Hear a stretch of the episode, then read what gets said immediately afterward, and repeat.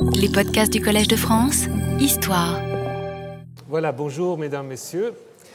Je suis heureux de vous retrouver avec une interruption qui a duré un peu plus long que prévu. J'espère que vous n'étiez pas tous devant les grilles fermées la semaine dernière. Si. Ah, alors il faut, il faut regarder, euh, bon disons pas chaque semaine, mais quand il y a des problèmes, regarder sur le site euh. Bon, il me semble que je l'avais vu, mais c'était peut-être mis trop tard après. Ah bon. Bon, alors écoutez, au nom du Collège de France, je m'excuse pour ces, euh, désagréments et j'espère que dorénavant, euh, ça peut se dérouler comme prévu, avec euh, seulement les interruptions qui vous ont été annoncées, je, je, vous les dirai. Et je vais aussi me renseigner, il y a encore un petit souci, j'aurais envie en fait récupérer cette heure ou cette heure et demie qu'on a perdue il y a encore des petits problèmes de, locaux. Alors, euh, bah, je verrai ce que je peux faire et je, vous le dirai. Voilà.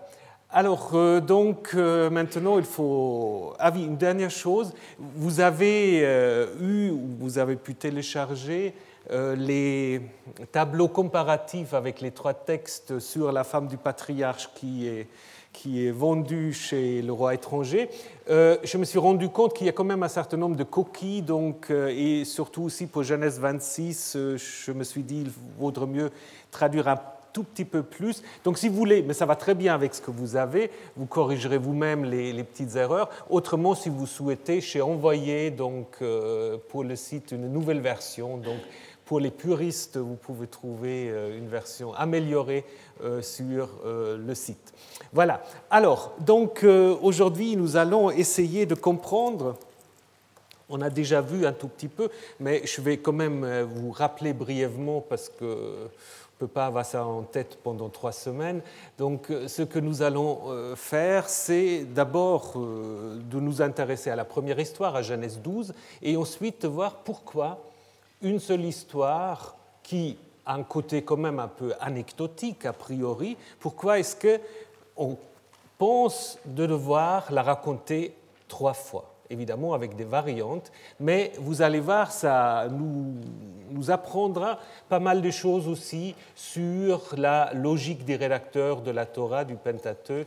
Euh, et puis voilà. Donc euh, je, vous rappelle le texte. Euh, il y a encore quelques places par là si vous êtes debout, ici à, à gauche ou à droite selon vous avez des places. Voilà.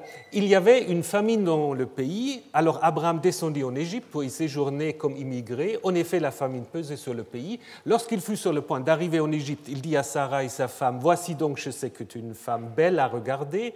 Il arrivera que les Égyptiens te verront et ils diront C'est sa femme. Ils me tueront moi, et toi, ils te laisseront vivre. Dis donc que tu es ma sœur, pour qu'il m'arrive du bien à cause de toi, et que je reste en vie grâce à toi. Et lorsqu'Abraham arriva en Égypte, les Égyptiens virent la femme. En effet, elle était très belle. Les princes du Pharaon la virent et chantèrent ses louanges auprès du Pharaon. La femme fut prise dans la maison du Pharaon. Quant à Abraham, il le traita bien à cause d'elle. Il reçut du petit bétail, du grand bétail, des ânes, des serviteurs et des servantes, des ânesses et des chameaux. Alors Yahvé frappa le Pharaon de grands coups ainsi que sa maison, à cause de Sarai, la femme d'Avram. Le pharaon appela Avram et lui dit Qu'est-ce que tu, qu'est-ce que tu m'as fait? Pourquoi ne m'as-tu pas informé qu'elle est ta femme? Pourquoi as-tu dit Elle est ma sœur? Et moi je l'ai prise comme femme, et voici ta femme, prends-la et va-t'en. Il donna des ordres le concernant à des gens, et ils les congédièrent, lui, sa femme, et tout ce qui était à lui. Voilà, petit rappel de cette histoire qui donc suit immédiatement dans le récit euh, sur Abraham, son arrivée au Negev. Donc il était arrivé euh, dans le sud et puis tout de suite il va en Égypte. Alors pourquoi Abraham va-t-il en Égypte? Le texte euh, nous parle d'une famine, c'est un motif très courant dans la Bible hébraïque. Vous pouvez penser à l'histoire de Joseph, euh, pouvez penser aussi à Ruth, au livre de Ruth. Là, on ne va pas en Égypte, on va dans le pays de Moab.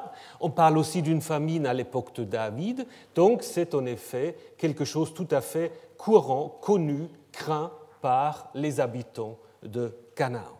Et les textes et les images égyptiens atteste fort bien ce mouvement de la Palestine vers l'Égypte. Donc ça, ce n'est pas une invention du narrateur, c'est lui qui apprend qu'on descend en Égypte pour des raisons de famine, bah, il trouve en effet un certain nombre de textes égyptiens. Je vous en ai mis euh, ici un texte qui est illustré, puisqu'il vient d'un tombeau euh, d'un ancien général devenu pharaon, Horemheb.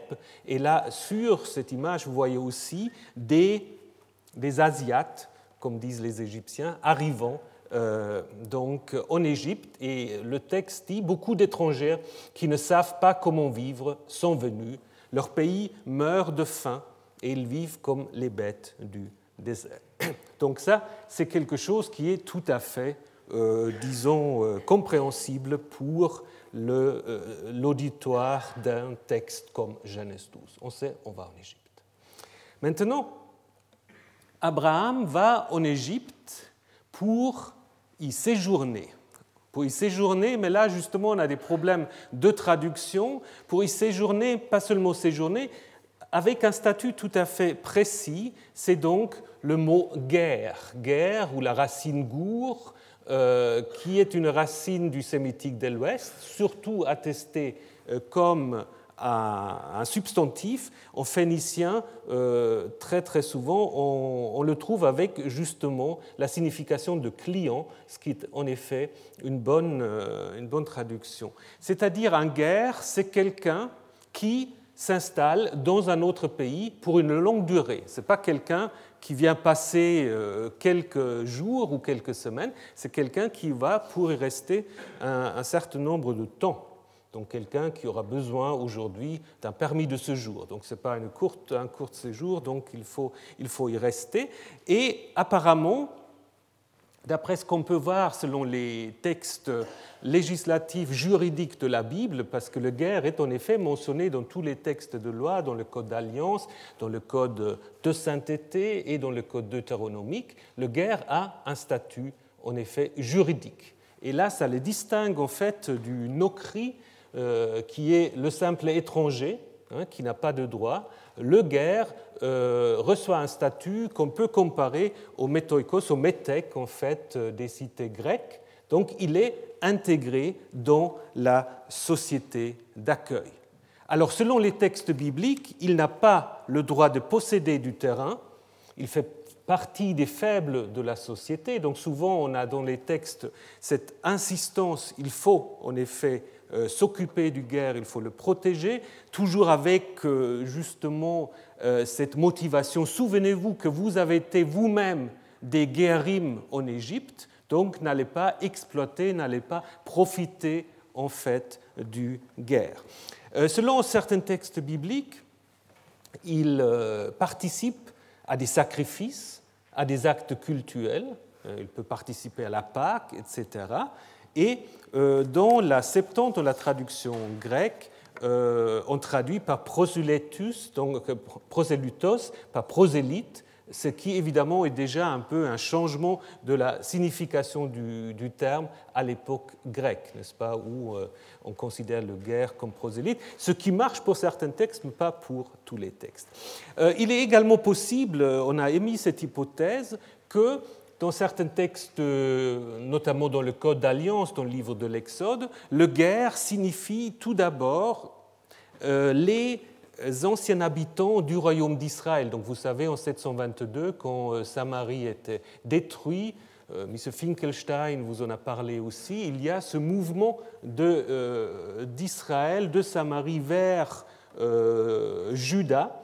Et puis on peut imaginer que ce qui est mis en place pour protéger les guérims, pour leur donner un statut, euh, vise d'abord euh, peut-être ces anciens habitants euh, d'Israël, ce qui pourrait expliquer aussi pourquoi il y a cette insistance que les guérims peuvent participer à tout ce qui concerne le culte, au sacrifice, au Shabbat, à la Pâque, etc mais ce n'est pas euh, exclusif. Donc, euh, dans la Bible, guerre a bien un sens plus large, bien que dans certains textes, ça peut viser euh, cette population en particulier. dans les textes plus récents, dans les textes provenance sacerdotale, donc vous vous souvenez de ce milieu important qui sont les prêtres, guerre reçoit en fait une sorte de, signification théologique. Par exemple, euh, pour P, donc pour les auteurs euh, sacerdotaux, les patriarches sont considérés, non pas seulement quand ils sont en Israël, puisque là nous allons, pardon, pas seulement quand ils sont en Égypte, euh, ça c'est notre texte qui dit ça, et c'est un texte ancien, mais aussi lorsqu'ils sont en Canaan même, ils sont constamment considérés comme étant des guérimes. Par exemple, le pays de Canaan est appelé dans les textes de provenance sacerdotaux le pays où vous séjournez comme des guérimes. Donc euh, le pays n'appartient pas aux patriarches, même si Dieu leur donne cela. Et ceci correspond en fait à ce que dit le chapitre 25 du Lévitique, qui vient un peu du même milieu producteur, et qui dit La terre du pays ne sera pas vendue sans retour, car le pays est à moi. Donc c'est Yahvé qui parle.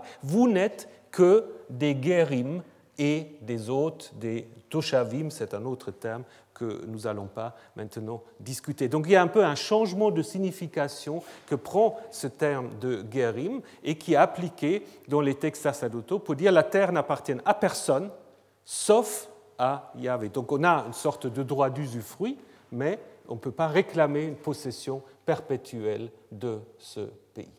Par contre, dans les textes de Genèse 12 que nous avons maintenant à discuter dans ce texte, c'est évidemment le statut d'Abraham qui est euh, ainsi décrit. Et euh, ça nous amène en effet à la question pourquoi Abraham invite sa femme de se faire passer pour sa sœur? On peut dire qu'il a peut-être euh, pas totalement tort parce que beaucoup des textes de la Bible euh, attestent que les guérims, les immigrés, sont souvent exploités. Hein, d'où cette insistance, euh, faites attention de ne pas maltraiter les guérims. je vous ai mis ici un exemple. Tu n'exploiteras pas ni opprimeras le guerre car vous avez été des guérims dans le pays d'Égypte.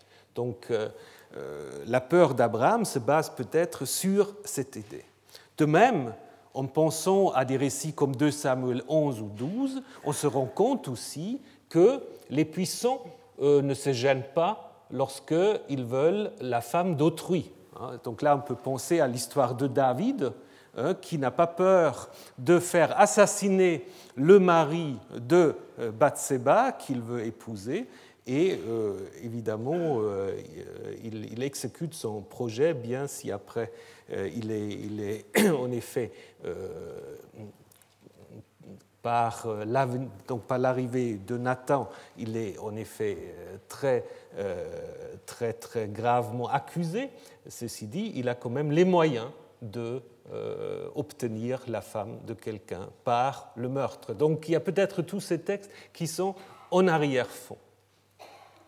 Maintenant, Abraham dit à Sarah, tu es très belle.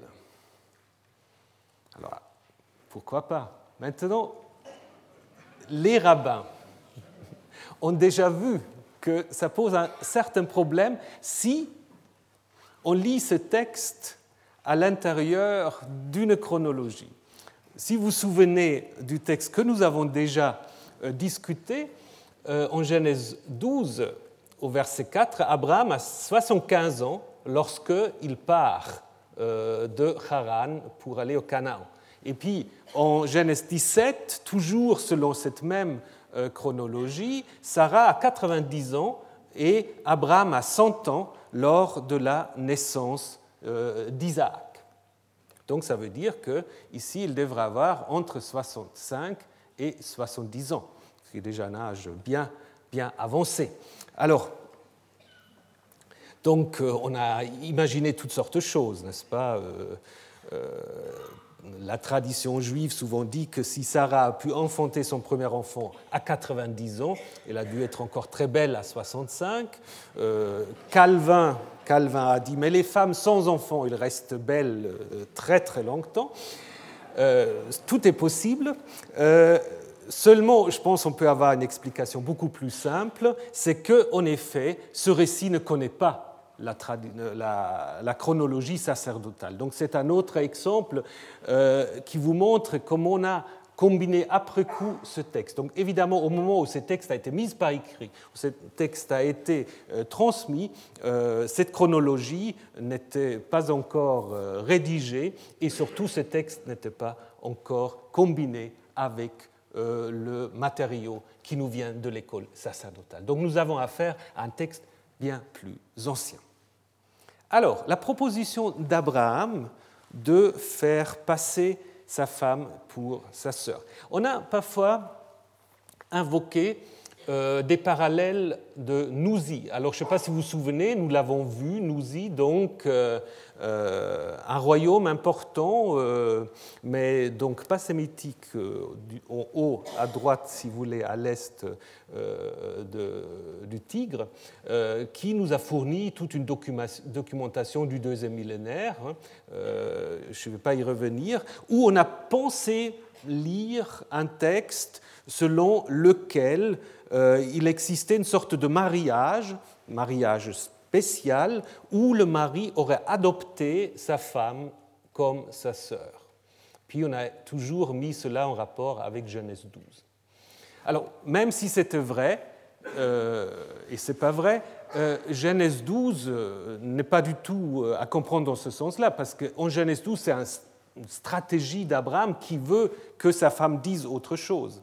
Hein. Et puis, en fait, les textes Nouzi, qui ont été retravaillés, réédités, euh, montrent en fait simplement euh, que c'est tout autre chose qu'un frère, en absence du père qui est mort, a le devoir de s'occuper du mariage de sa sœur. Hein, ce qui euh, est tout à fait attesté euh, dans toute la Mésopotamie, dans tout le Proche-Orient ancien. Donc, euh, ce n'est pas quelque chose de, comparable. Alors, par contre, on peut penser, si c'est un texte du 7e, 6e siècle, on va y revenir sur la date, qu'il existe des textes mariage égyptiens justement de l'époque saïte, donc du 7e, 6e siècle, où l'époux peut appeler euh, sa femme sa sœur. Mais en fait, on n'a peut-être même pas besoin d'aller aussi précisément dans un contexte égyptien, parce que si vous lisez le Cantique des Cantiques, hein, euh, donc vous voyez très bien que les amoureux, euh, entre eux, s'appellent frères et sœurs.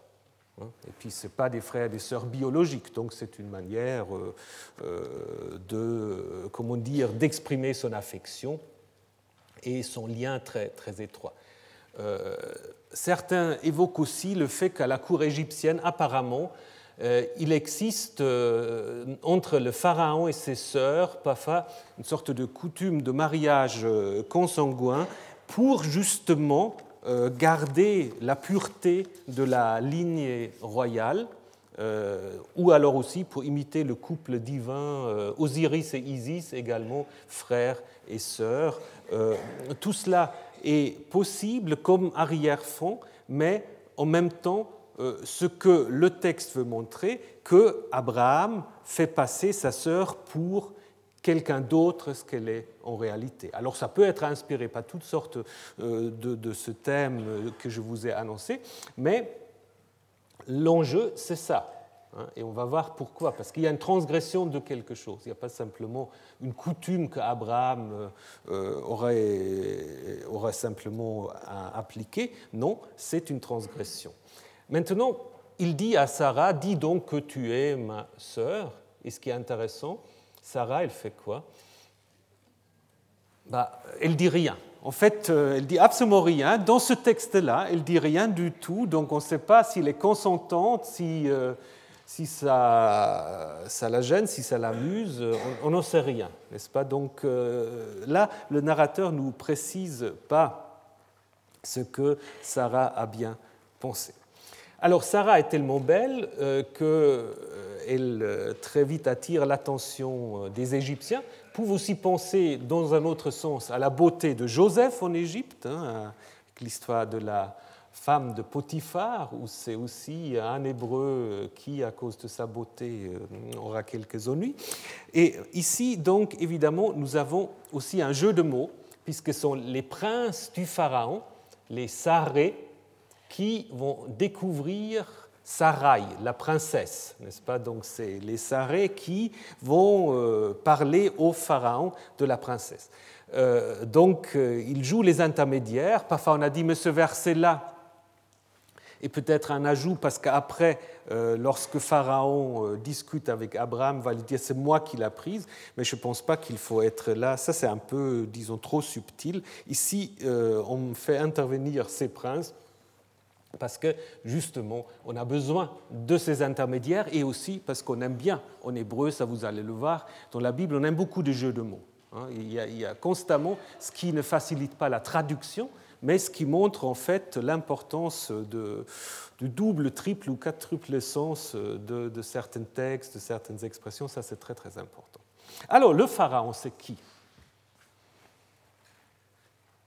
Le pharaon ne porte pas de nom comme dans l'Exode, comme dans l'histoire de Joseph. Donc évidemment, ce n'est pas une histoire euh, qui raconte un événement historique. Nous avons euh, ici le Pharaon comme symbolisant tout simplement l'Égypte, hein. comme d'ailleurs même le, titre Pharaon, euh, c'est un titre qui n'est pas vraiment directement, disons, repris de, ou alors, disons autrement, à l'origine, ce n'est pas le titre royal en Égypte. Hein. Pharaon, ça veut dire euh, la grande maison, hein, et c'est d'abord un titre qui désigne le palais du Pharaon. Hein.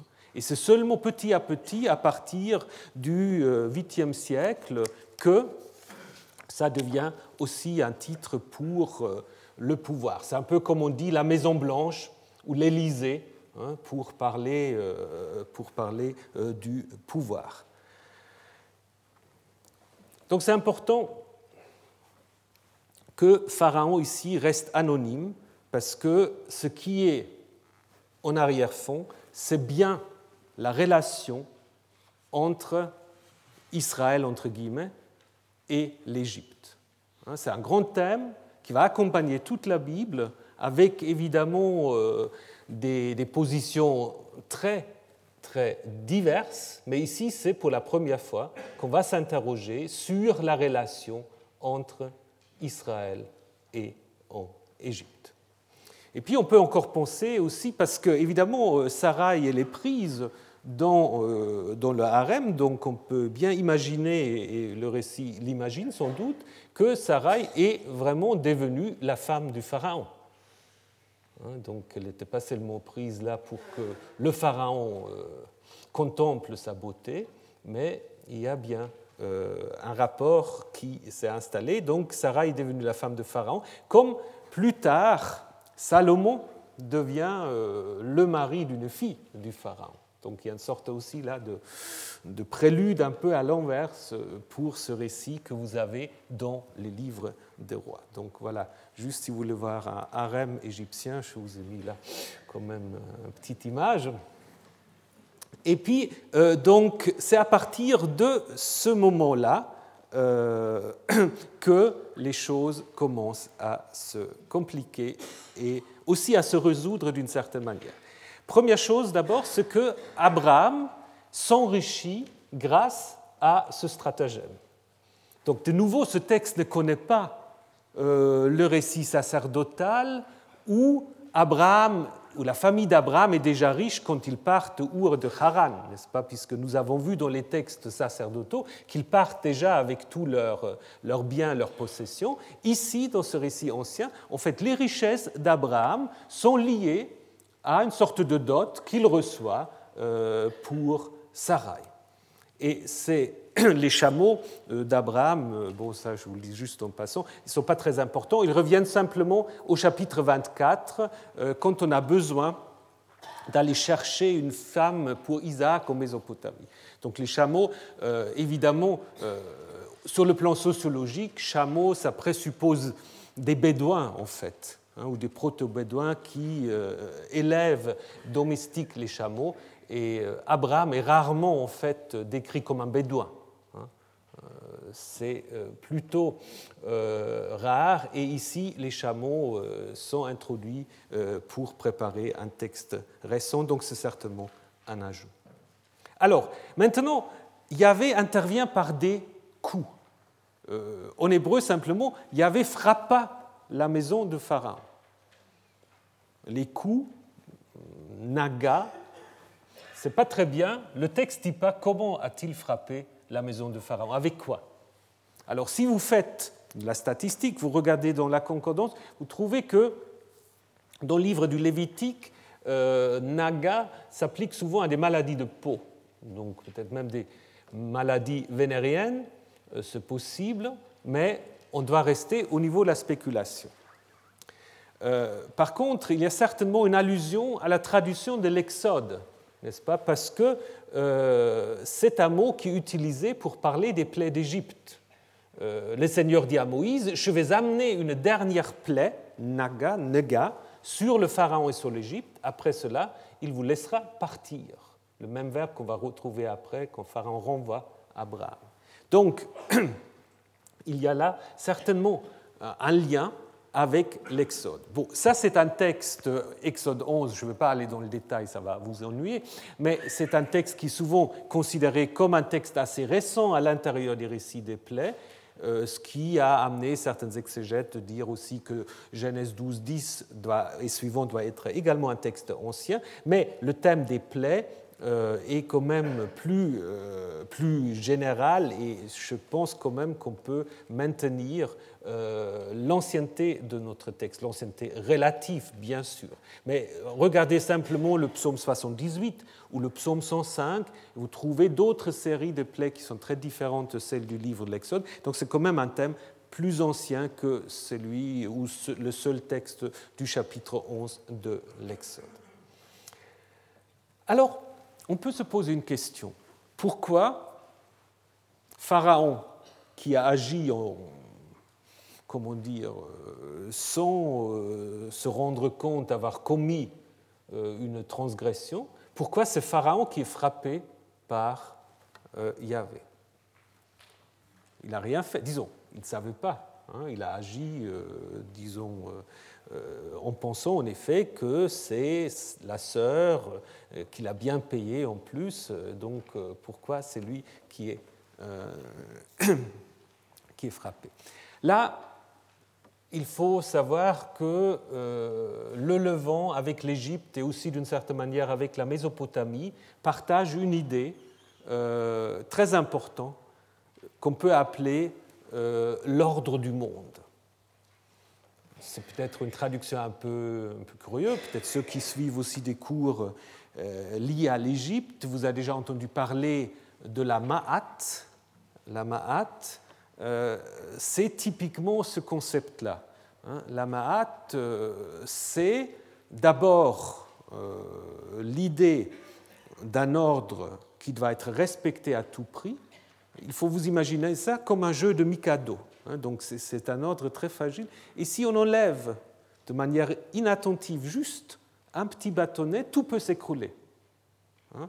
D'où le fait aussi que n'importe quelle action qui est contraire à l'ordre peut provoquer l'effondrement de cet ordre. Hein. Donc euh, en Égypte, la Ma'at, elle est d'abord l'hiéroglyphe de la Ma'at, c'est une plume. Et après, elle devient une déesse qui est coiffée de cette euh, plume, la plume symbolisant à la fois la fragilité, mais aussi la souplesse, donc on peut aussi s'adapter, mais aussi peut-être l'outil du scribe, hein, parce que c'est aussi les scribes qui transmettent après les proverbes, etc., qui disent comment il faut se comporter. Mais l'idée de ce Mahat, c'est que euh, même si vous ne le savez pas et vous agissez contraire à ce Mahat, il doit y avoir une sanction, il doit y avoir un rétablissement de, euh, de l'ordre, n'est-ce pas? Donc, euh, même euh, une faute inconsciente doit être réparée. Vous avez cela aussi dans le livre du Lévitique, il y a des sacrifices prévus pour des fautes qu'on ignore, hein, qu'on commet sans le vouloir. Donc c'est cette idée en fait que tout est doit être à sa place et donc même si l'on pense que c'est juste, bah, ce n'est pas forcément juste. Donc là, je vous ai mis un de ces proverbes. tout chemin de l'homme est droit à ses yeux, mais c'est seulement Yahvé qui pèse les cœurs. Donc l'idée, en effet, c'est que c'est lui, même en pensant qu'il agit justement, s'il agit contrairement à cet ordre, il va être sanctionné.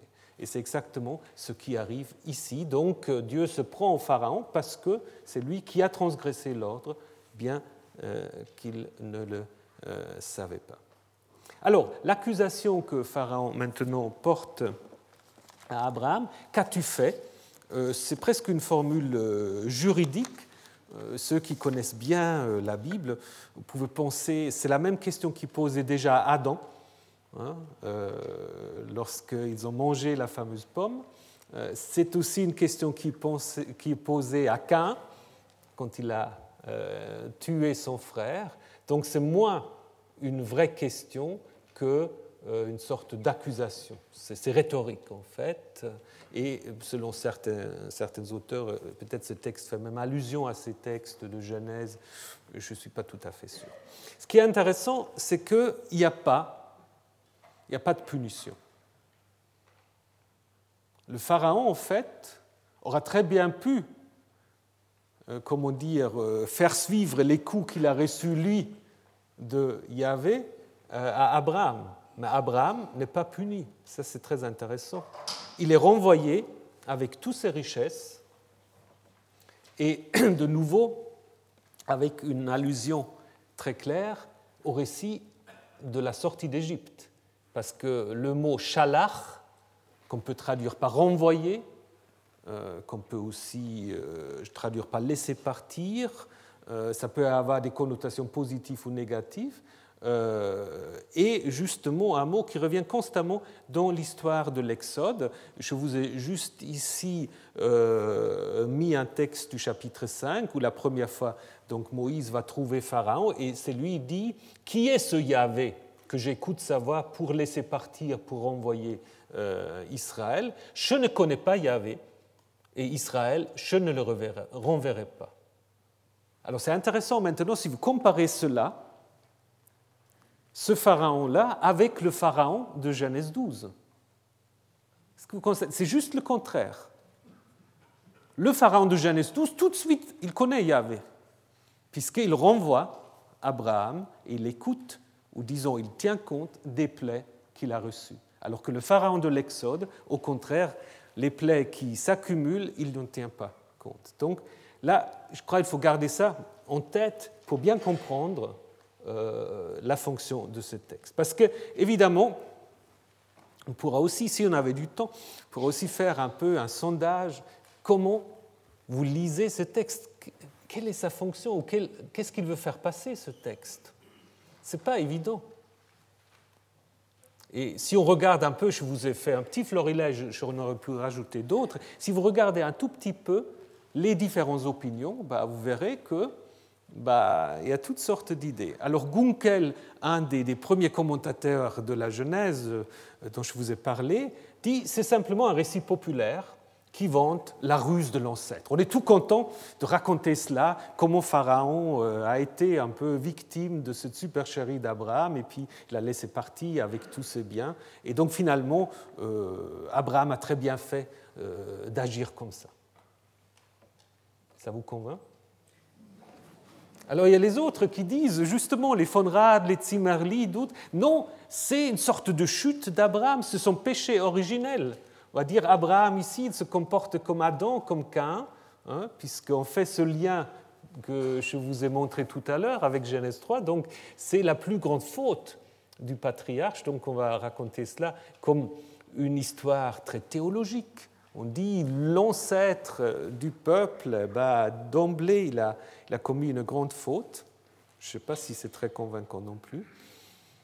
Alors après, vous avez les lectures féministes M. Krusemann qui dit que ça montre que, contrairement à ce qu'on dit, la Bible n'est pas anti-féministe. En effet, Dieu intervient pour sauver une femme opprimée, maltraitée.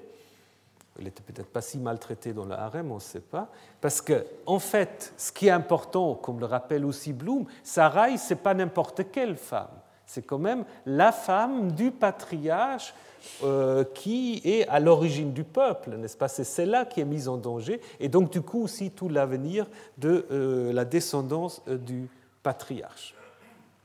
Alors il y a aussi des théories plus historicisantes, ou disons qui essayent plus particulièrement de mettre ce texte dans une situation historique précise. C'est le cas de Peter Weimar, qui lui date ce texte très précis, donc ce sera magnifique si on pouvait dater tous les textes comme ça. Dit c'est un texte qui est écrit entre 705 et 701. Ah, ça, il faut le faire. C'est très bien. Donc il dit en fait, ça reflète la situation de ces années où en effet on sait euh, en lisant le livre des rois, mais aussi avec euh, l'aide des, documents assyriens, que, euh, en effet, Ézéchias a cherché appui auprès de l'Égypte contre les Assyriens. Donc il a envoyé, euh, Jérusalem étant assiégée par les, Assyriens, euh, Ézéchias voulait en fait demander euh, du renfort auprès du Pharaon. Et vous avez des textes, dans le livre d'Ésaïe notamment, où Dieu, par la voix du prophète, accuse le peuple justement. Ils descendent en Égypte sans me consulter, ils vont se mettre en sûreté dans la forteresse du Pharaon, se réfugier à l'ombre de l'Égypte. Donc le texte serait une sorte de, comment dire, narration de cette polémique contre euh, l'idée de faire alliance avec l'Égypte. Alors je ne sais pas ce que vous en pensez. C'est aussi un peu difficile, me semble-t-il, parce que contrairement à ces oracles prophétiques où l'Égypte est quand même vu de manière très négative. Je ne vous ai pas mis tous ces oracles. Ici, est-ce que l'Égypte est vraiment vue de manière négative? Pharaon, quand même, euh, se comporte de manière tout à fait exemplaire. Certes, Abraham n'a peut-être pas intérêt de rester en Égypte, mais de dire que c'est une polémique contre cette situation-là, je ne pense pas. Hein, parce que il y a une autre image de l'Égypte. Et puis, dernière, dernière tentative, c'est de Oswald, euh, qui dit c'est une polémique, en fait, contre la diaspora juive en Égypte.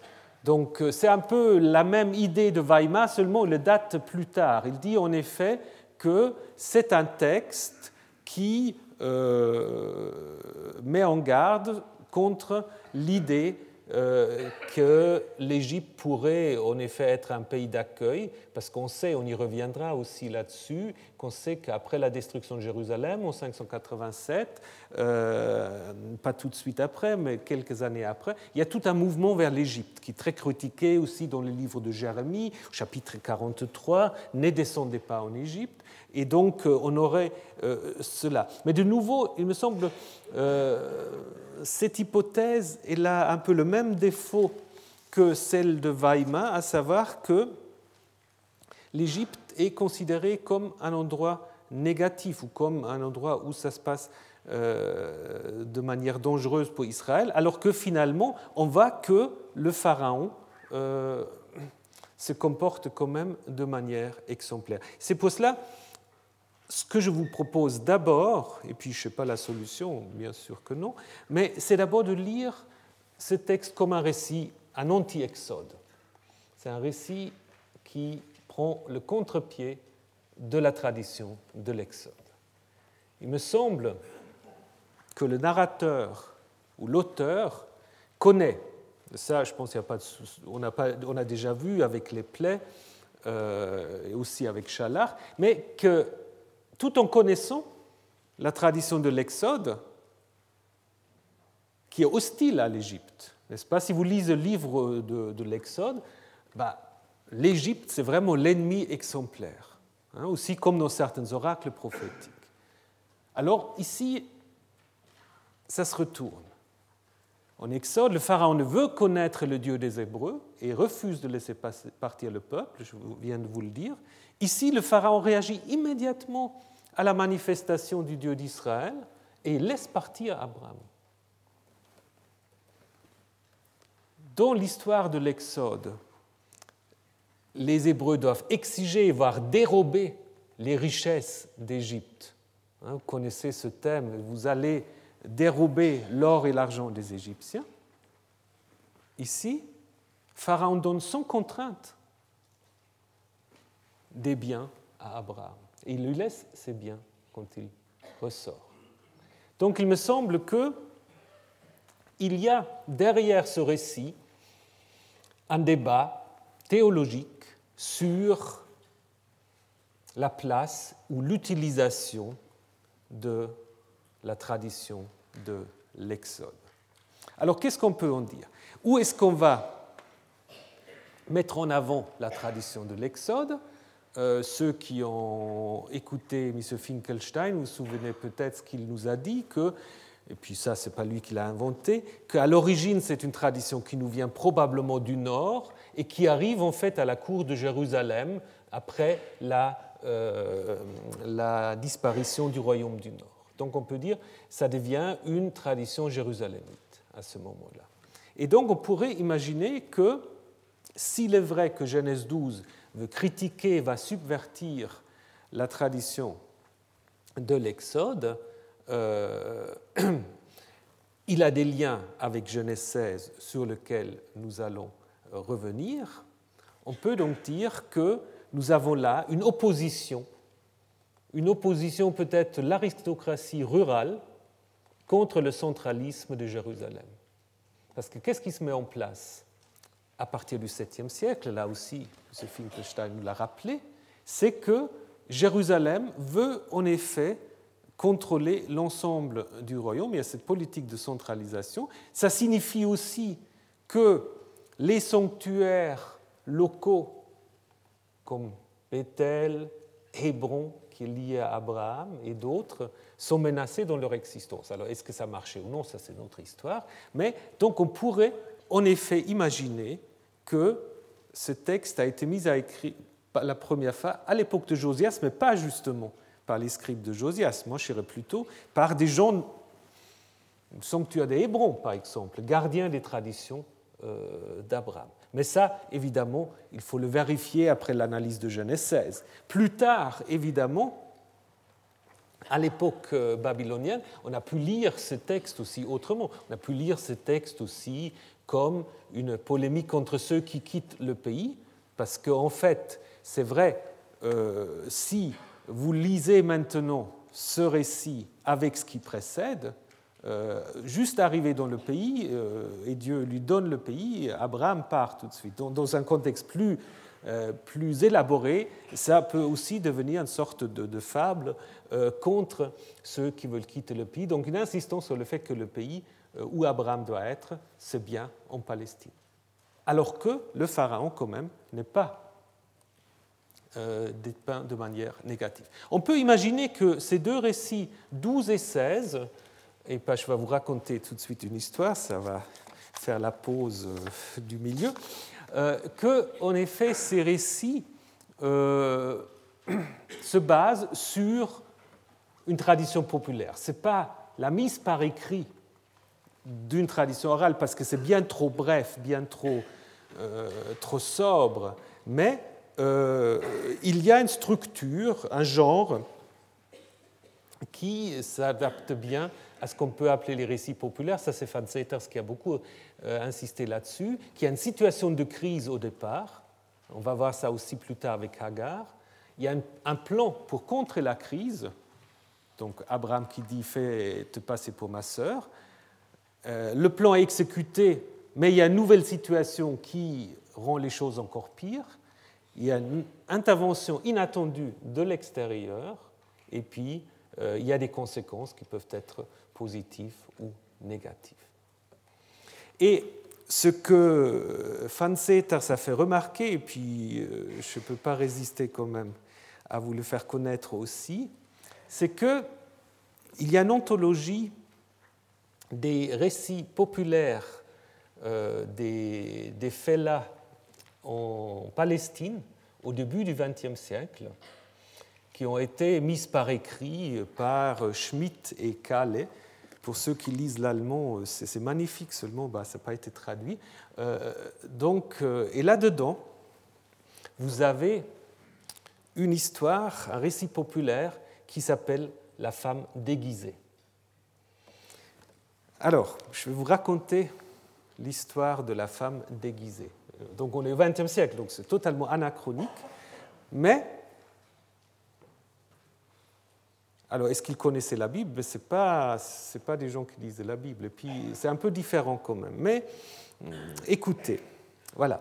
Il y a un fellah au nom de Abu Hassan qui avait une femme extrêmement belle. Et il était fou amoureux d'elle.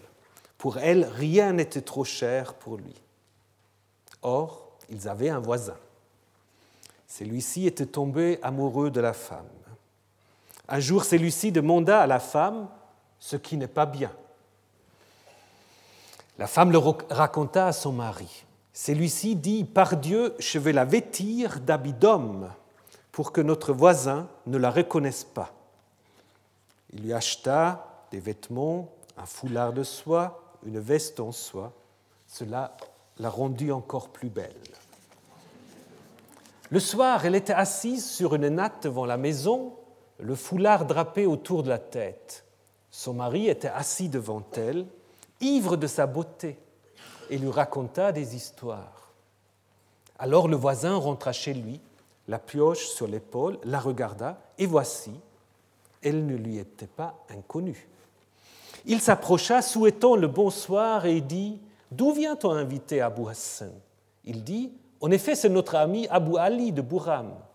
Le voisin jeta la pioche dans le coin, se rapprocha de l'invité pour le saluer. Il commença à l'embrasser et dit Que Dieu te donne la force, Abu Ali, que Dieu te donne une longue vie, Abu Ali. Comment cela va, Abu Ali? Comment va ta famille, Abu Ali? Pendant qu'il n'arrêta pas de l'embrasser, son mari était sur des charbons ardents et il se dit Qu'est-ce que nous avons fait? Si nous étions restés ce que nous sommes, nous serons plus en sécurité. Mais l'histoire n'est pas finie. Comme ils étaient installés, trois bédouins arabes se dirigèrent vers la maison d'Abu Hassan. Bienvenue. Il leur prépara des nattes à l'entrée de la maison et ils s'installèrent à côté de notre ami Abou Hassan. Abou Hassan amena la poêle, le battoir pour le café et le pilon et leur prépara du café. Son voisin était rentré chez lui pendant un moment. Quand il revint, il les invita tous à dîner et prêta serment par son divorce que personne d'autre n'aurait le droit de les nourrir. Il tua un chevreau, le fit cuire et prépara le repas. Il revint et prit les invités par leurs vêtements. Abu Hassan dit Voici, voisin, pour ce qui concerne Abu Ali, donc la femme, c'est moi qui m'en occupe. J'ai déjà préparé le repas, mais celui-ci dit Au nom de Dieu qu'il ne mange rien dans ta maison ce soir. Et il prêta serment par son divorce. Ainsi, elle alla avec les invités. Après le repas, le café, Abu Hassan dit Voisin, laisse Abu Ali dormir dans ma maison il répondit Sur moi le divorce, donc que je sois maudit si je t'accorde cela. Il ne dormira que dans ma maison. Et il préparait la couche pour les Bédouins. Comme la pièce principale était trop étroite, il prépara la couche pour notre ami Abu Ali dans l'estrade des invités et sa couche à lui, à côté de lui. Les invités avaient fait un long voyage et s'endormirent aussitôt profondément. Lui, le voisin, dressa le piquet, donc un langage fleuré, vers Abu Ali. Un des invités se leva à minuit pour un besoin urgent, alors il entendit le voisin halter et Abu Ali gémir. Le lendemain, le mari de la femme arriva à la première heure, hors de lui, et un des Bédouins lui dit Au nom de Dieu, on ne peut pas passer la nuit dans votre village. Il demanda Pourquoi? Il répondit Vous violez l'invité que Dieu vous extermine dans ce village. Il demanda, mais que se passe-t-il? Et on lui répondit, notre hôte était couché toute la nuit au-dessus d'Abou Ali. La femme rentra, déshonorée, et fit comme si elle était en colère. Elle dit, tout cela vient de ton plan, que tes parents soient maudits. Voilà, alors si vous suivez un tout petit peu, vous voyez que c'est un peu cette même structure. Il y a une crise, il y a un plan pour résoudre la crise, l'exécution du plan, donc on la déguise en, homme, mais justement ça ne marche pas parce qu'il y a une intervention inattendue de l'extérieur et puis les conséquences. Et comme en Genèse 12, en fait, les seuls qui portent le nom, des noms, c'est le mari, donc Abu Hassan, et la femme, mais qui porte un nom déjà travesti, donc Abu Ali. Les autres restent anonymes. Donc je ne veux pas dire qu'il y a un lien direct, mais juste pour vous dire que à l'origine de cette histoire qui, maintenant, comme je viens de vous le dire, sert surtout à critiquer la tradition de l'Exode, vous pouvez bien évidemment avoir un matériau qui nous vient de la tradition orale et que le narrateur a utilisé. On ne va pas inventer des choses à partir de zéro, n'est-ce pas? On va toujours s'inspirer des récits. Et je pense que c'est exactement ce qui nous est arrivé avec Genèse 12. Maintenant, si vous lisez attentivement le texte, donc on va revenir un petit moment encore à Genèse 12, euh, vous vous rendez compte qu'il y a beaucoup de questions euh, dans le récit qui sont laissées ouvertes. Quelles sont les vraies motivations d'Abraham? Est-ce qu'il a peur? Est-ce qu'il veut s'enrichir? Pourquoi il fait ça? Quelle est la réaction de Sarai? Elle dit rien dans le récit. Les richesses du patriarche posent une question un peu d'ordre éthique, moral, n'est-ce pas euh, Il les a eues par son mensonge. Les plaies, c'est quoi comme plaie Et comment faut les interpréter? Et finalement, l'intégrité de Sarai. Qu'est-ce qui lui est arrivé dans l'art Donc, très vite, ce texte a provoqué toutes sortes de réinterprétations,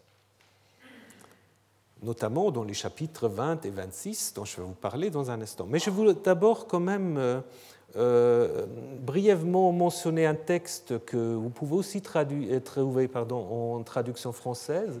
C'est ce qu'on appelle euh, l'apocryphe de la Genèse c'est un texte découvert à Qumran, un texte malheureusement fragmentaire, donc là vous avez des fragments.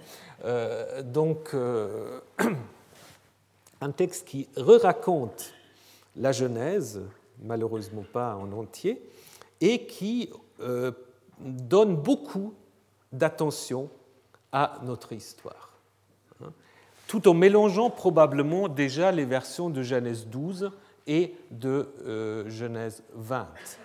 Euh, seulement, euh, j'aimerais vous dire tout de suite, on va insister sur le fait que le stratagème d'Abraham, ça ne lui vient pas tout seul, il a un rêve. Il a un rêve en Égypte, il va à un cèdre qui risque d'être abattu et qui est sauvé grâce à la protection d'un palmier évidemment, il sait interpréter ce songe. de palmier, c'est évidemment Sarah. Et puis, donc, cela veut dire que l'idée n'est pas venue de sa propre initiative, mais lui a été communiquée par un songe, donc par la divinité, parce que les rêves sont toujours des moyens par lesquels les dieux euh, communiquent avec les hommes. Et puis il y a une description, alors ça aussi il faut le lire, euh, la beauté de Sarah, elle n'est pas mentionnée en passant, il y a toute une description euh, de la beauté de, Sarai qui, ressemble à cette poésie arabe où euh, euh, on, se plaît, comme aussi un peu dans le Cantique de Cantique, on se plaît en fait de décrire la beauté de celui ou de celle qu'on aime, ses pieds comme ils sont beaux et comme sont parfaites en elle ses jambes, plus que toutes les femmes, elle est pleine de beauté, sa beauté l'emporte sur celle de toutes les femmes, etc., etc. Donc on va insister lourdement sur la beauté de de Sarah, et on va surtout noircir le pharaon. C'est-à-dire, euh, en Genèse 12, Abraham dit simplement On va vouloir me tuer. Rien n'est dit de cela. Alors, dans l'apocryphe de la Genèse, évidemment, euh, Pharaon va essayer, en fait, de tuer Abraham. Hein, donc, pour justement euh, montrer que sa crainte était tout à fait juste. Et c'est Abraham, en fait, qui, sauvé in extremis par Sarah, va verser des larmes abondantes faire des prières. C'est lui-même qui fait des prières pour demander à Dieu d'intervenir pour sauver Sarah. Donc là aussi, Abraham, c'est celui qui provoque l'intervention euh, de Dieu. Et donc, c'est Dieu qui, en fait, va envoyer un esprit de châtiment euh, qui fait que Pharaon ne peut s'approcher de Sarah, donc euh, le mariage n'est pas consommé, et la plaie dure plus de deux ans, euh, avec un thème qu'on retrouve par ailleurs dans la Bible, une plaie, un problème que tous les spécialistes du Pharaon sont incapables en fait de ressoudre, et c'est Pharaon qui va chercher Abraham pour qu'il intercède en sa faveur. Et maintenant, c'est Lot, tout d'un coup, qui informe le Pharaon que c'est Abraham, ou disons si c'est le fait qu'il a pris la femme d'Abraham, qui est à l'origine euh, de, ces problèmes. Donc, euh, ce qui est intéressant, on va aussi faire intervenir Lot, alors que justement le texte biblique ne le mentionne pas, mais selon la logique, si on prend tout le récit, évidemment, Lot doit faire partie du lot, justement, et euh, donc c'est lui qui intervient. Alors, ensuite, c'est en effet, Abraham fait un rite de guérison en imposant ses mains à Pharaon, et aussi les cadeaux ne lui sont donnés que à la fin, donc après la découverte de la supercherie. Donc, vous voyez, euh, c'est typiquement un travail qu'on peut appeler midrashique, c'est-à-dire tout ce qui pose problème, on va le reprendre, on va le raconter autrement. Mais cela ne commence pas seulement avec l'apocryphe de la Genèse.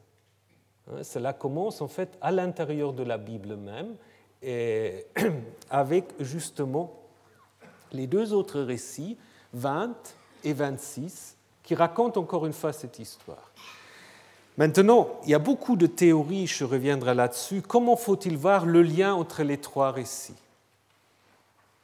Alors, dans la, dans la théorie traditionnelle euh, des documents, on avait souvent postulé qu'il y avait un récit primitif, un peu comme ceux qui sont un peu au courant de ce qu'on dit sur les évangiles, qu'il y avait une sorte de source Q Hein, euh, qui a inspiré après euh, les différents, euh, différents évangiles. Donc là, on pensait qu'il y avait un récit primitif sur lequel s'est basé à la fois l'auteur de Genèse 12, qu'on appelait souvent ou qu'on attribuait aux yavistes, l'auteur de Genèse 20, qu'on attribuait à l'élohiste, et celui de Genèse 26, on était un peu moins sûr à qui il fallait l'attribuer, aux yavistes, aux jéhovistes, peu importe. Donc ça, c'est un modèle.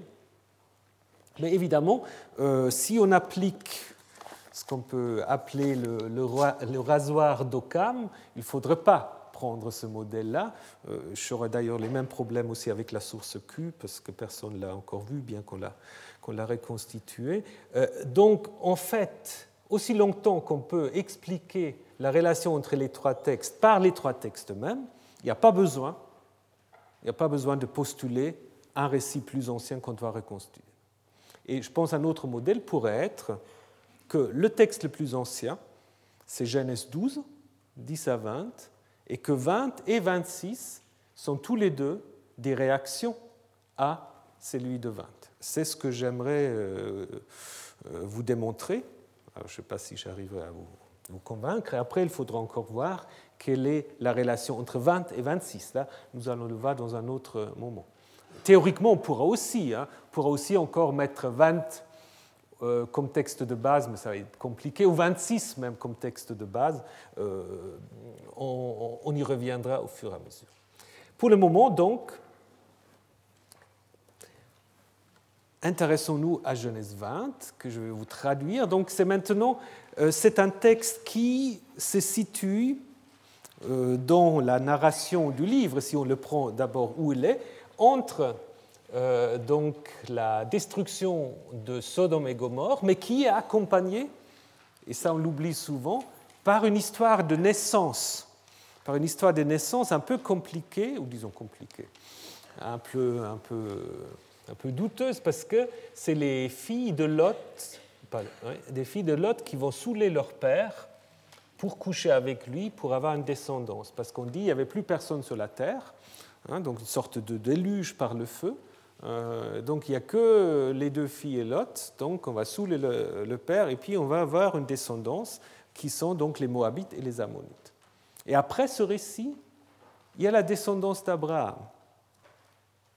Parce que c'est tout de suite après ce récit de Genèse 20 qu'on va dire Sarah va enfanter Isaac pour Abraham.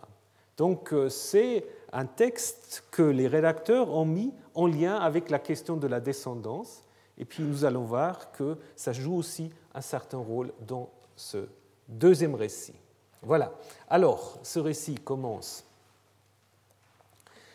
par Abraham décampa de là. Alors, où est-ce qu'il est? Si on prend le contexte, il est probablement à Hébron, c'est pas dit. Abraham décampa de là pour le pays du Negev, pour le sud.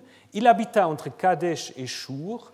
Il séjourna comme guerre de nouveau à Gera. Guerre et Gera. Abraham dit à Sarah, dit, pardon, dit de Sarah sa femme, elle est ma sœur. Abimelech, le roi de Gera, envoya des hommes et il prit Sarah. Donc euh, la, version grecque ajoute encore elle est ma sœur, car il avait peur de dire elle est ma femme, de crainte que les hommes de la ville ne le tuent à cause d'elle. Mais là, c'est clairement, évidemment, une volonté d'harmoniser, de renvoyer à Genèse 26 et d'être plus explicite. Donc, ce n'est certainement pas la version euh, antérieure. Et évidemment, euh, je vous rappelle que le verbe prendre peut en effet signifier prendre comme épouse ou avoir des rapports sexuels. Justement, jusqu'à là, l'auditoire s'est dit donc de nouveau, il a, couché avec euh, Sarah.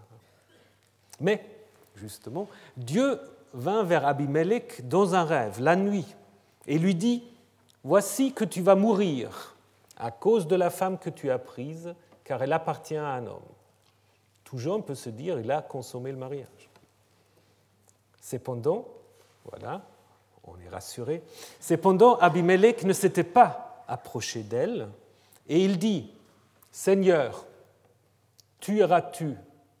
Alors là, il y a un problème de traduction. Tueras-tu un peuple ou tueras-tu un païen, même s'il est juste? Parce que vous avez en hébreu le mot goy, qui signifie en hébreu biblique d'abord un peuple, une nation, si vous voulez. Mais ici, c'est un peu curieux. Euh, pourquoi Dieu dit d'abord pas du tout qu'il va tuer tout le peuple, il va dire toi tu vas, être, euh, toi, tu vas mourir. Donc il faut se poser la question si dans ce texte-là, si c'était vrai, ça nous aiderait à le dater, euh, si dans ce texte-là, Goy n'a pas déjà le sens qu'il va ensuite recevoir dans la tradition rabbinique, le païen, et à ce moment-là, on peut évidemment comprendre pourquoi c'est utilisé au singulier. Mais si c'est cette signification-là, ça nous dit déjà quelque chose sur l'âge de ce texte. Ça ne peut pas être un texte très, très ancien. On reviendra là-dessus.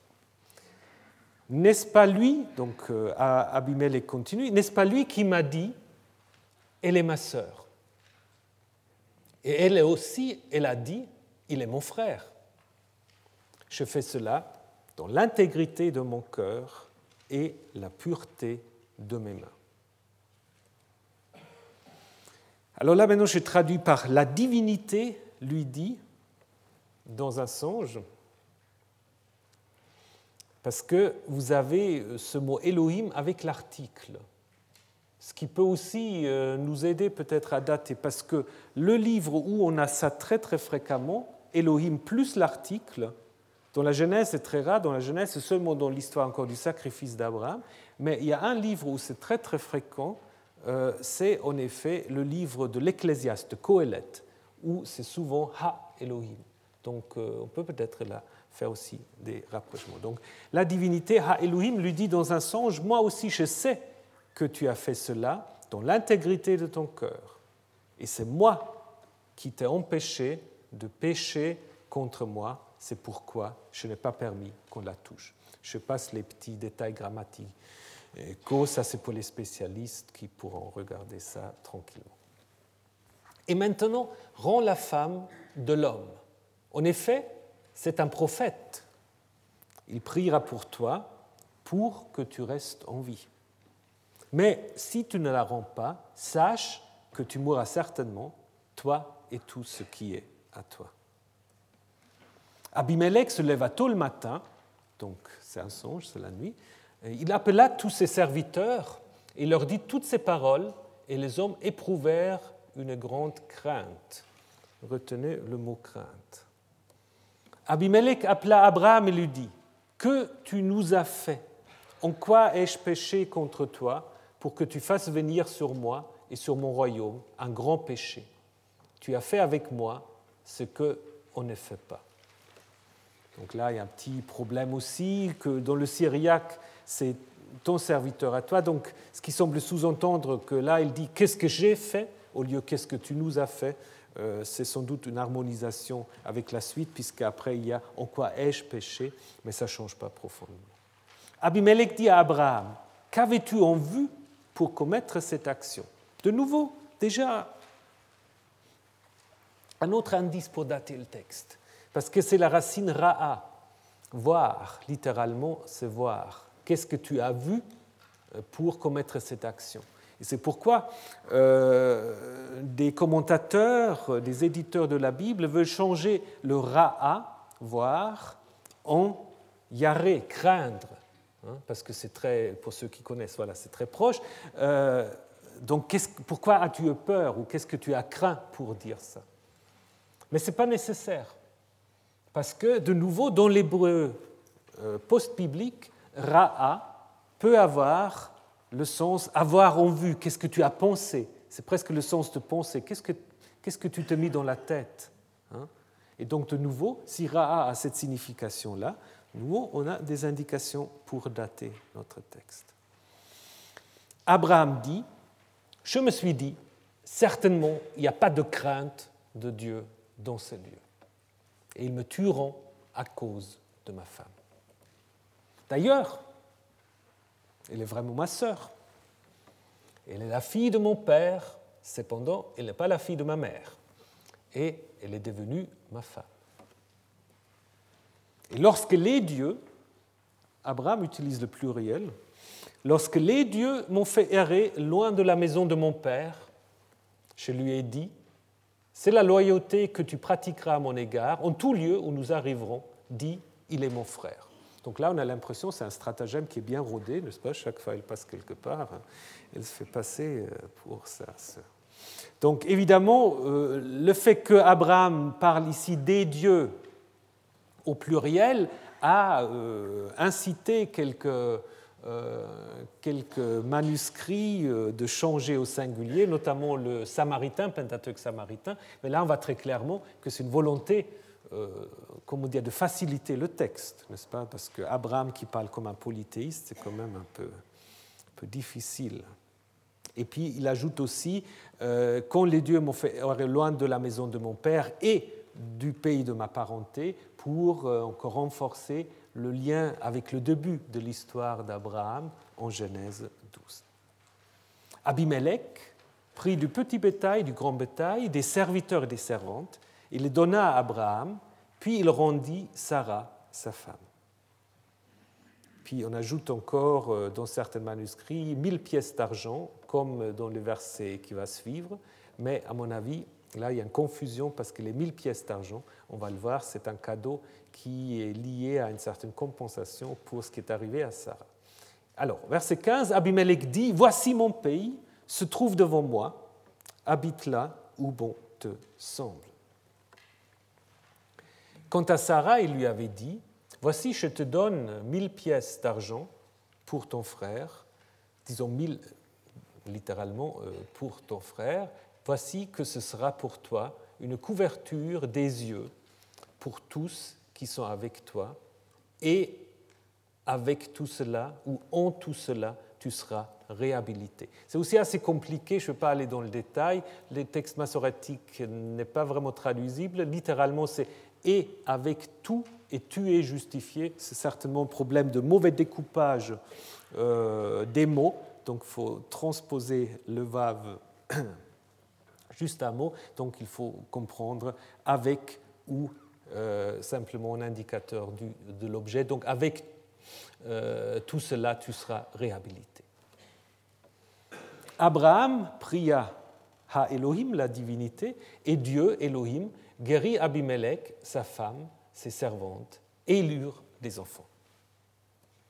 En effet, oh pardon, en effet, Yahvé avait fermé tout ventre maternel dans le palais d'Abimelech à cause de Sarah, la femme d'Abraham. Voilà la deuxième version qui est à la fois parallèle, mais quand même aussi assez différente. Donc je pense que vous avez déjà remarqué un certain nombre de différences par rapport au premier récit.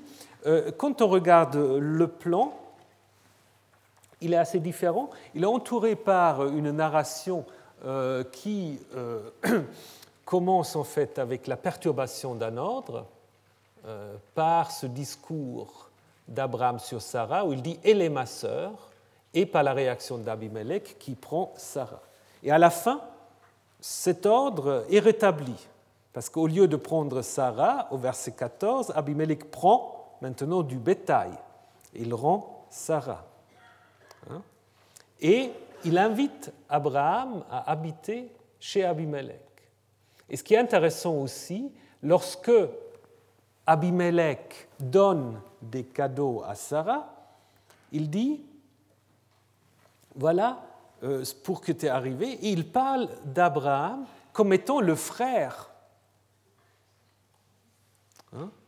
euh, faut que je vous, reprends le, verset parce que c'est quand même assez intéressant. Voici, je te donne mille pièces d'argent pour ton frère. Alors qu'Abraham avait justement dit, elle est ma sœur.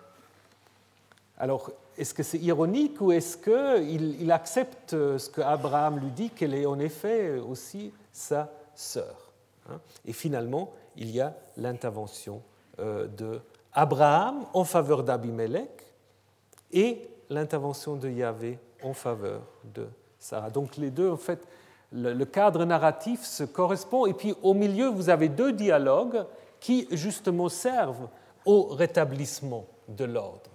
D'abord un dialogue entre Elohim, Dieu, et Abimelech, avec euh, l'accusation, la défense et la réaction d'Abimelech et de ses hommes, qui est marquée par la crainte. Et un deuxième dialogue qui, en Genèse 12, est tout à la fin, mais qui est au milieu maintenant, le roi avec Abraham avec accusation et une double défense. En Genèse 12, Abraham ne se défend pas du tout. Ici, il y a une double défense d'Abraham et euh, où il dit justement il n'y a pas de crainte de Dieu.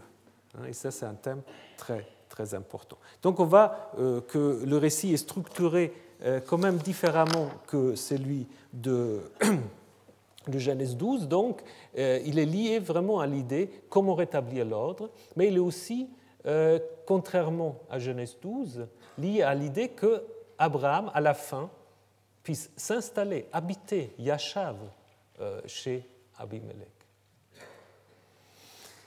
Alors, question rituelle, est-ce que ce texte a été écrit par un seul auteur? Qu'est-ce que vous pensez? Il y a quelques petits problèmes. Il y a quelques petits problèmes. Le premier, euh, ça concerne la fin. Tout au long de ce texte, on a parlé de Elohim ou de Ha Elohim. Hein? Et dans le tout dernier verset, en effet, euh, on, retrouve maintenant Yahvé avait fermé tout ventre maternel dans le palais d'Abimelech à cause de Sarah, femme d'Abraham. D'ailleurs, ce verset 18, il vient en effet un tout petit peu euh, en retard parce que l'histoire est euh, terminée en 17 puisque Abraham prie Dieu il guérit Abimelech, sa femme, et tout le monde peut avoir des enfants. Puis après, on peut passer à l'histoire suivante. Donc là, on pourrait imaginer que le verset 18 est dû à un rédacteur yaviste, entre guillemets, qui veut bien préciser que ce Elohim ou Ha Elohim dont on parle tout le temps, que c'est bien évidemment Yahvé et personne d'autre. Notre petit problème qu'on pourrait évoquer, c'est que euh, au verset 9, Abimelech appela Abraham et lui dit Que nous tu as fait? Abraham répond rien du tout. Et au verset 10, Abimelech commence de nouveau à parler en disant à Abraham, qu'avais-tu en vue pour commettre cette action? Donc, puisqu'il y a deux fois une introduction à un discours, alors qu'il n'y a pas d'interruption du discours, puisque Abraham dit rien, on pourrait imaginer euh, que le verset 10 euh, aurait aussi ajouté après coup, mais en même temps, il y a quand même deux choses différentes. Le 9, c'est une sorte d'accusation avec cette même formule que nous avons vue en Genèse 12, que tu nous as fait, c'est en fait une rhétorique, alors que le 10 veut vraiment savoir ce qu'il avait en tête pour faire cela. Donc, euh, à mon avis, il n'y a pas besoin de, de, séparer ces deux versets sur le plan diachronique. Et un petit détail euh, au verset 1, euh, le fait que Abraham décampe pas de là pour le Negev, euh, et puis cette annonce qu'il habita entre Kadesh et Jour. Et En fait, c'est bizarre qu'il habite là parce qu'il va habiter chez, chez Abimelech plus tard. Habite là où bon te semble. Donc, il me semble que avec cela, le verset 1 est interrompu et probablement parce que, ben on va voir pourquoi, parce qu'on veut faire un rapprochement avec l'Égypte et peut-être aussi avec Genèse 16. Donc, si on doit résumer, on peut dire, sauf le verset 18, le dernier verset, et peut-être ce, petite insertion au verset 1, peut lire ce texte comme étant l'œuvre d'un seul auteur. Bien, quelle est la fonction de ce récit? On va encore faire ça, puis je vous relâcherai. Alors, c'est un texte, évidemment, aussi qu'on doit reprendre encore un petit peu la semaine prochaine, mais c'est un texte qui, d'abord, à mon avis, est clairement, ou on peut clairement le comprendre comme une réponse à Genèse 12. Donc le premier midrash de Genèse 12, ce n'est pas l'apocryphe de la Genèse dont je vous ai parlé à un moment, le premier midrash de Genèse 12, c'est Genèse 20. Parce qu'il explique un certain nombre de questions, des problèmes qui ont été posés par Genèse 12. Pourquoi et comment Yahvé a-t-il frappé le roi? Genèse 12, on ne dit pas. Ici, Dieu intervient dans un songe auprès du roi et lui explique toute la situation. Donc on sait pourquoi le roi est au courant de tout ce qui s'est passé. En Genèse 12, on ne sait pas comment Pharaon été au courant, on ne sait rien. Hein. Ici, on dit très clairement que euh, c'est dans un songe que Dieu intervient. La situation de Sarah. Donc je vous ai dit, en Genèse 12, le mariage semble être consommé. Ici, on va insister sur le fait que le roi n'a pas touché la femme. Donc on va jouer même avec la racine frapper, toucher, naga. Hein. Euh, en Genèse 12, c'est Dieu qui touche Pharaon. Là, en Genèse 20, le roi touche pas euh, Sarah, parce que Dieu l'a empêché. La nature des coups est également euh, expliquée, parce que le texte dit donc très clairement que c'est soit l'impotence du roi ou la stérilité euh, qui s'est abattue sur la maison euh, de, de Abimelech, ce qui est en effet dit. C'est moi qui t'a empêché de pécher contre moi, c'est pourquoi je n'ai pas permis qu'on la touche. Donc Dieu intervient et Pharaon ne peut pas s'approcher de Sarah, et à la fin, on va encore une fois le préciser. Et le mensonge d'Abraham, c'est pas vraiment, c'est pas vraiment un mensonge, puisqu'il va dire enfin, c'est pas tout à fait faux, elle est ma demi-sœur. Ce qui pose un autre problème, comme nous allons le voir la semaine prochaine, parce que si Abraham a épousé sa demi-sœur, il a transgressé tous les codes législatifs de la Torah. Bah oui. Alors, et finalement, les richesses d'Abraham, euh, en Genèse 12, nous avons vu que ces richesses lui ont été données alors comme sorte de dot, Ici, c'est la récompense pour euh, le tort que Abimelech, mais sans le savoir, euh, a fait à Sarah et aussi à Abraham. Voilà, il y a un certain nombre de détails euh, que, que j'aimerais encore vous présenter, mais peut-être on va le faire la semaine prochaine. Juste peut-être encore un mot sur Abimelech. Qui est Abimelech? Comme ça, on a déjà résolu la question. Donc euh, Abimelech, c'est donc euh, le même type de nom que celui d'Abraham, c'est-à-dire se construit de la même manière avec Av, un nom théophore, et puis euh, une racine substantivée, mon père est roi, ou le père est roi, donc probablement dit de la divinité. On trouve ce nom déjà dans les correspondances de El Amarna, où Abimelech ou Abimilku apparaît comme un roi de Tyr, donc beaucoup plus au nord. Et dans la Bible, dans la Bible ce euh, Abimelech, c'est surtout le nom d'un fils de Gédéon, dans le livre des juges, qui veut instaurer en fait la royauté donc du coup, il, porte en effet un titre tout à fait. Donc ce poste-là, les titres, les noms euh, sont jamais par hasard. Il porte un nom tout à fait, euh, comment dire, adéquat. Euh, il veut instaurer la royauté, mais il, il, échoue de manière vraiment radicale. Alors pour un Abimelech, roi des Philistins, Genèse 20 ne dit pas expressément que c'est un roi des Philistins, c'est au 26, mais à la suite, euh, en Genèse 20, il y a bien question aussi, en 21, pardon, il y a bien question aussi des relations avec les Philistins. Donc il n'y a pas euh, de roi philistin euh, qui porte ce nom. D'ailleurs, ce qui pose un autre problème, puisqu'on y reviendra, les Philistins n'arrivent que vers 1200 dans ces zones-là, donc pour l'historicité des patriarches, tout ça euh, est compliqué. Euh, donc, l'historicité est peu probable.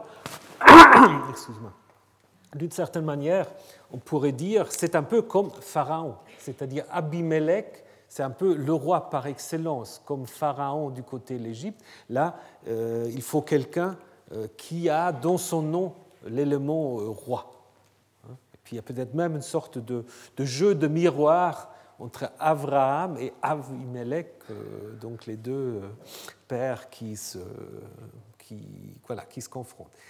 Alors, si on veut un, si on veut un modèle pour Abimelech, on pourrait peut-être penser euh, à un prince philistin qui s'appelle Achi, donc avec frère, non pas Avi, Achi Milki, et qui est en effet attesté dans des documents assyriens comme régnant euh, donc sur la ville d'Ashdod. Mais je vous parlerai des, Philistins aussi la semaine prochaine, donc euh, c'est important.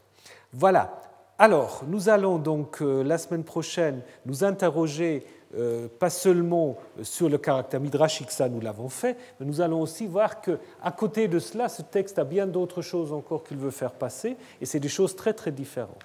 Et puis avant euh, que vous partiez, euh, j'aimerais aussi déjà vous, vous, annoncer, on vous amènera un peu la documentation la semaine prochaine, euh, un colloque qui va être organisé donc en coopération avec la chaire d'assyriologie qui ne bah, va pas parler d'Abraham, on aura pu aussi en parler, mais euh, il est peut-être un peu âgé, encore que. Euh, le colloque portera sur le jeune héros, des figures de jeunes héros, euh, où on va donc comparer des figures comme Moïse, David, Sargon, Gilgamesh, Daniel, j'en oublie d'autres, Esther, donc c'est aussi des héroïnes.